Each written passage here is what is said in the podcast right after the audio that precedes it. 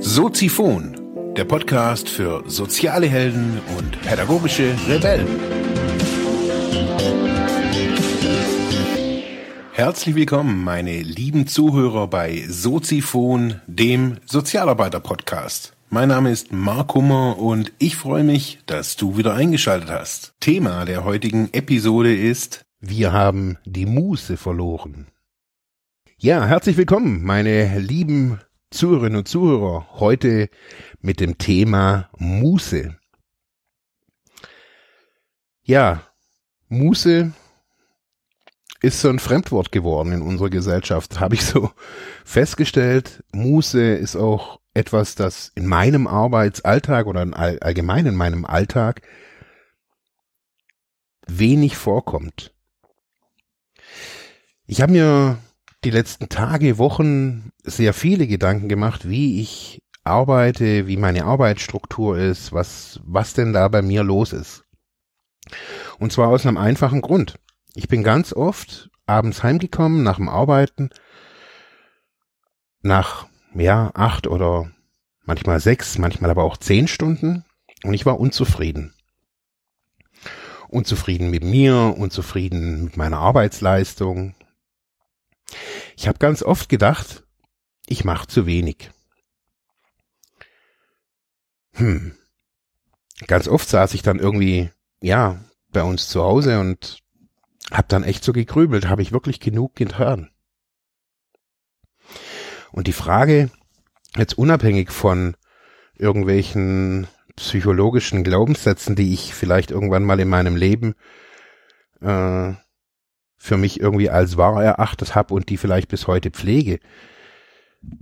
Ungeachtet dessen musste ich mich schon wirklich fragen, was ist da los, weil das, was ich so tue oder das nicht was oder, sondern auch das, wie ich das tue, ist für mich so der, der größte Wunsch in meinem, oder eines der größten Wünsche in meinem Leben gewesen. Selbstbestimmt, nicht irgendwie fauletzend, sondern das, was in meinem Kopf ist, irgendwann mal zu einem Produkt, zu einer Dienstleistung, jetzt mittlerweile sogar zu einer Firma zu machen. Also von einer Idee, von einem Gedanke, von einem Impuls aus mir, das zu tun, was man eigentlich möchte. Und das habe ich. Ich habe die Arbeitsbereiche oder die Themenbereiche, die mir, die mich interessieren, in denen ich mich auskenne, wo ich Spaß habe, auch dran zu arbeiten und ja, da auch viel dran erlebe. Und trotzdem komme ich dann abends heim und bin nicht zufrieden. Ich habe dann mit einigen Leuten auch darüber geredet und ja, viele haben dann natürlich auch gesagt, hey, du brauchst einen Ausgleich. Für mich war dieser Ausgleich jahrelang oder ist es auch immer noch, ist Capoeira. In Capoeira habe ich für mich ganz vieles gefunden, auch äh, ich habe auch ganz vieles nicht gefunden, was ich gedacht habe, ich find's da. Ich habe einen Sport gefunden, in dem ich ja mich ausleben kann, in dem ich vielleicht nicht der Beste bin und auch nicht irgendwie permanent mit Saltos durch die Gegend hüpf, aber in dem ich Ruhe finde, in dem ich Spiritualität finde, in dem ich ja ein, ein Ankommen und einen Kontakt mit mir selbst finde indem ich ja mich körperlich betätige, mal mehr, mal weniger, indem ich Bewegungen mache, indem ich flexibel mit meinem Körper bin, habe ich so gemerkt, das ist für mich ein Ausgleich. Und trotzdem komme ich dann irgendwie abends heim und bin nicht zufrieden. Was, ja, und wieder sind die Stimmen laut geworden, du brauchst mehr Ausgleich. Bei diesem Pensum, wie du arbeitest, bei diesem nicht nur zeitmäßig Pensum, das hält sich in Grenzen, aber das inhaltliche Pensum, was ich in dieser Zeit alles tue, ist schon relativ viel, würde ich jetzt einfach mal so sagen. Das heißt, ich brauche noch mehr Ausgleich. Jetzt bin ich schon zwei Abende in der Woche im Capoeira. Das heißt, ich brauche noch mehr Ausgleich. Und unweigerlich kommt man dann natürlich irgendwie zum Wellness. Wellness kennen wir alle, jeder möchte es und ja, jeder versteht es irgendwie anders. Im Allgemeinen, glaube ich, kennen die meisten Wellness eher so oder für sich selber so als so, ein, so eine Art ganzheitliches Gesundheitsangebot. Also so verstehe ich es irgendwie immer wieder mal oder so lese ich das auch so raus. Wellness gibt's irgendwie überall und jetzt auch so in einer gewissen, in einem gewissen Milieu äh, ist natürlich auch Wellness irgendwie Ziel Nummer eins im Leben. Also man soll sich gut fühlen, man soll gesund sein. Wellness wird allerdings dann irgendwie auch irgendwie in, in, in unterschiedlichen Kontexten genutzt. Also es gibt Wellness Mineralwasser, es gibt Wellness Socken, Wellness Müslis, Wellness Seminare, Wellness Wochenenden, Wellness Hotels, Wellness Reisen. Also Wellness ist, steht über allem. Und es geht immer wieder darum, eben natürlich so seine, sein Körper, sein Geist, seine Seele in so einen Zustand von Wohlbefinden zu bringen. So verstehe ich es halt auf jeden Fall. Oder das lese ich auf vielen Internetseiten und auch in den Angeboten, was es so gibt, lese ich das immer raus. Also so Körper, Geist, Seele in Einheit bringen, sich wohlfühlen, relaxen, ausspannen. Also, ja, also das, was man in der Arbeit nicht macht. Da ist eher, eher nicht so Füße massieren und nicht so irgendwie in die Sauna hüpfen und so. Das ist nicht Wellness. Das heißt, so in unserer Gesellschaft, so da brauchen wir zu diesem, zu diesem Block von Arbeit, der einen auslaugt, der Kraft kostet, der nur eigentlich oder zum großen Teil nur zum Broterwerb da ist oder zum Mineralwassererwerb. Da dagegen müssen wir was an dagegen setzen und das ist Wellness. Also so erlebe ich das auf jeden Fall. Wellness ist so das Pendant zur Arbeit. Wir argumentieren auch, wenn wir mit unseren Freunden oder in unserem Arbeit oder in unserem Alltag so argumentieren, arbeiten wir auch ganz oft, äh, argumentieren wir auch ganz oft, dass die Arbeit jetzt mal von von den Argumenten her, das ist das Nicht-Gute und Wellness ist das Gute. Urlaub auf den Seychellen ist das Gute. Und eine Radtour in den Bergen, das ist das Gute. Sauna am Wochenende, das ist das Gute. Und Arbeit, auf jeden Fall mal in einem, in einem großen Maß, was meine Wahrnehmung so betrifft, da ist man schon auch da und da ist man auch gut und da ist auch, das ist alles toll, aber trotz alledem ist Arbeit halt so ein bisschen lästig manchmal. Wenn man das jetzt geschichtlich anschaut, ist ganz interessant. Weil was hat unsere, unsere Kultur, auf jeden Fall in Deutschland, was hat es zum großen Teil geprägt? Das Christentum. Natürlich. Christentum ist, wir haben die großen christlichen Parteien in Deutschland und das Christentum an sich hat natürlich auch viele Werte, Normen und unterm Strich vielleicht auch zum Schluss und natürlich einige Gesetze sogar irgendwie beeinflusst. Wir verstehen uns als Christen und wir leben zum großen Teil auch unser Christentum in unserer Gesellschaft, der eine mehr, der andere weniger. Und das alles gilt außerhalb des Blockes Arbeit. Während der Arbeit, da zählt das Christentum nicht mehr so ganz. Da dürfen Christen auch bei Rüstungsfirmen als Beispiel, dürfen Christen bei Rüstungsfirmen arbeiten. Obwohl man da irgendwie so gegen den großen Grundsatz verstößt, du sollst nicht töten. Noch vor vielen Jahrzehnten, Jahrhunderten gab es verschiedene Bereiche der, des Kontextes Arbeit, die nicht christlich sind. Die wurden auch vom Christentum nicht anerkannt heutzutage aufgrund der globalen Ausrichtungen oder verschiedenen Markttendenzen ist es okay, wenn wir als Christ in solchen Bereichen arbeiten. Es ist okay, wenn wir als Sozialarbeiter in einem, bei einem christlichen Träger arbeiten und uns da für wenig Geld zu Tode schuften oder in den Burnout rein manövrieren. In diesem Kontext ist Christentum ganz oft nicht so angebracht. Das heißt, was entsteht dadurch? Wir werden dann jetzt mal rein von der Begrifflichkeit her irgendwie so Feierabendchristen, habe ich so das Gefühl. Während der Arbeit, da soll man nicht auf sich achten. Ich habe da mal ein bisschen auch weiter recherchiert, habe überlegt, okay, woher kommt denn das? Vieles ist natürlich irgendwie auch in der Zeit um Luther, wenn wir ja schon das Lutherjahr haben, kann man ja auch mal in so einem Kontext mal erwähnen. Auch Luther hat Arbeit als sehr wichtig erachtet und hat es auch, hat offen die Faulenzerei auch verurteilt. Und ich glaube, damals war das auch, sag ich mal, vertretbar. Diese Taktung, die wir heute haben, die schließt eines aus, die auch Luther und besonders auch Christen in, sag ich mal, in Führungspositionen hatten. Sie hatten Muße. Muße etwas zu tun. Muße, ja, Muße zu arbeiten. So jemand wie Goethe, so jemand wie die ganzen großen Komponisten, egal ob sie reich wurden oder nicht reich wurden, sie hatten Muße, etwas zu malen, etwas zu schreiben, etwas zu sagen, etwas zu tun. Ob das jetzt ein großer Baumeister war und ob das auch vielleicht die Mitarbeiter dieses Baumeisters waren. Wir denken heute, die sind alle bloß mit Peitschenhieben irgendwie da irgendwie groß, äh, diese Kathedralen mit Peitschenhieben irgendwie erbaut. Aber auch diese kleinen Männer wussten, wir brauchen Pausen, wussten, ja, wir brauchen eine Verbindung, einen Sinn in dieser Arbeit.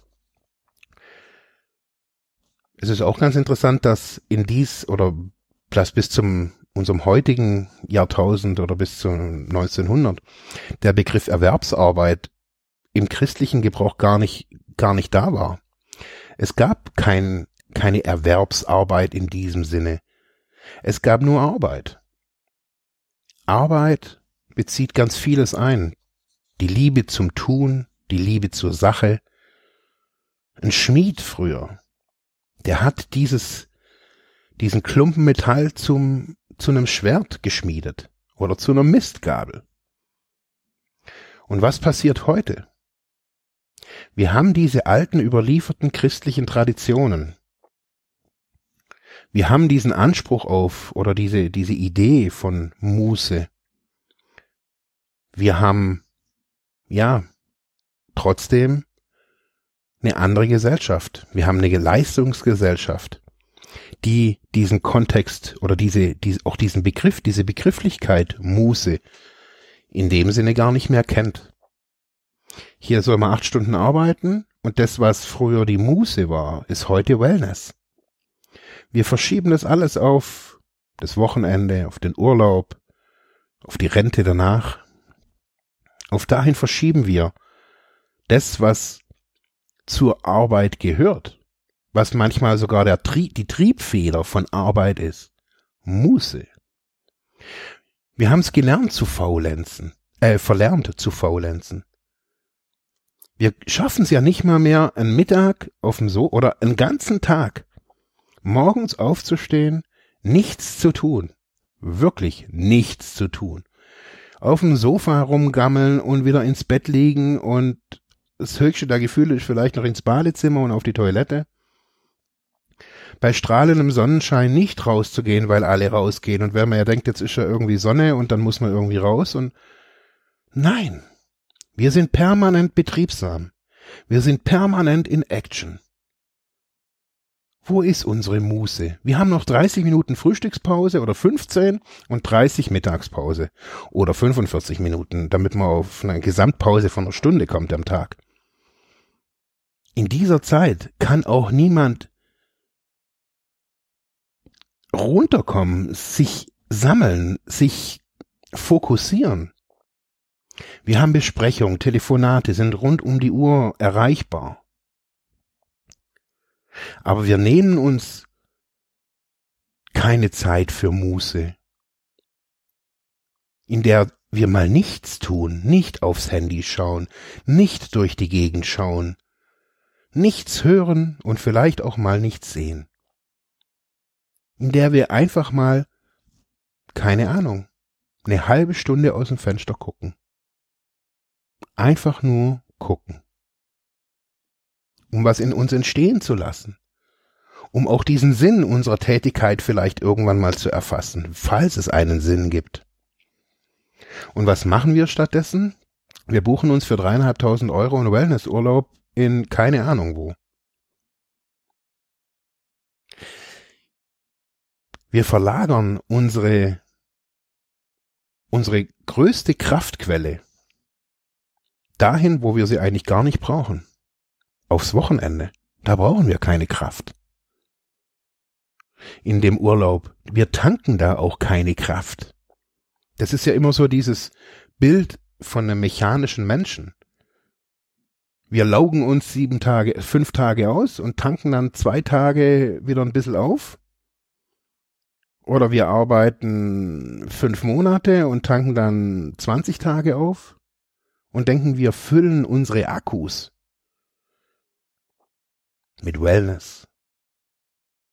Wir glauben, wir ziehen Wellness-Socken an morgens, wenn wir zur Arbeit gehen und dann ist schon irgendwie alles geregelt. Dazu noch ein Wellness-Tee in der Thermoskanne. Hey, Wellness zum Trinken. Wie geil. Kein Wunder gibt's keine Wellness-Tabletten. Die sind ja, die würden ja suggerieren, dass wir krank sind. Nee, da trinke ich lieber ein indisches Wellness-Lassi. Wie geil ist das denn? Wo ist unsere Muße hin in unserem Alltag? Wir denken immer nur so, dass es darum geht, erfolgreich zu sein. Erfolgreich, erfolgreich, erfolgreich. Ich brauche fünf Klienten, nein, zehn. Ich muss sieben Seminare oder 15 Seminare und noch online und noch dies und noch jenes. Man muss größer werden. Man muss wachsen. Das reicht nicht irgendwie nur, ja, was zu haben, damit man glücklich ist. Da fragt dann jeder, und wie sieht's aus mit Wachstum? Wir fragen uns viel zu wenig, wo, wo können wir mal wieder unsere eigene Mußezeit irgendwie einbringen. Wir getrauen uns ja nicht mal zu unserem Chef zu gehen und genau sowas auch mal zu fordern. Zu sagen, hey, also das ist so eine, so eine krasse Kopfarbeit, wo ich mache. Ich brauche da mehr Pause. Wir haben Angst vor der Reaktion, dass der sagen könnte, hey, Herr so und so, Frau so und so. Schön, dass Sie gerade irgendwie einen auf Künstler machen, aber Herr Muse ist hier irgendwie nicht so gefragt. Kurzsichtige Chefs kurzfrist, kurzsichtige Leitungspositionen, würde ich jetzt mal oftmals sagen, die den Sinn oder diese Kraft der Muße oftmals nicht erkennen. Und was passiert, wenn wir dann gehen? Es geht uns, ja, wie mir ganz oft. Wir, haben, wir denken, wir haben nicht genügend getan. Und was passiert dann? Wir sagen, alles klar, wir machen auch noch Akkord. Wir machen auch noch mehr. Wir brauchen nicht den Urlaub, wir arbeiten noch mehr, mehr, wir machen Überstunden und lassen sie uns nachher ausbezahlen. Kranke Scheiße. Was anderes kann ich da dazu irgendwie manchmal nicht sagen. Und ich merke auch, wie, trotz dass ich hier oftmals denke, ich habe so ein selbstbestimmtes und freies Leben, da merke ich, wie unfrei ich dann bin in diesen Momenten. Wenn ich merke, dass ich meine Muße auch nicht mehr pflege. Dass man das braucht. Jeden Tag. Zeit für sich, Zeit für Ruhe, Zeit für auch Freude im Leben.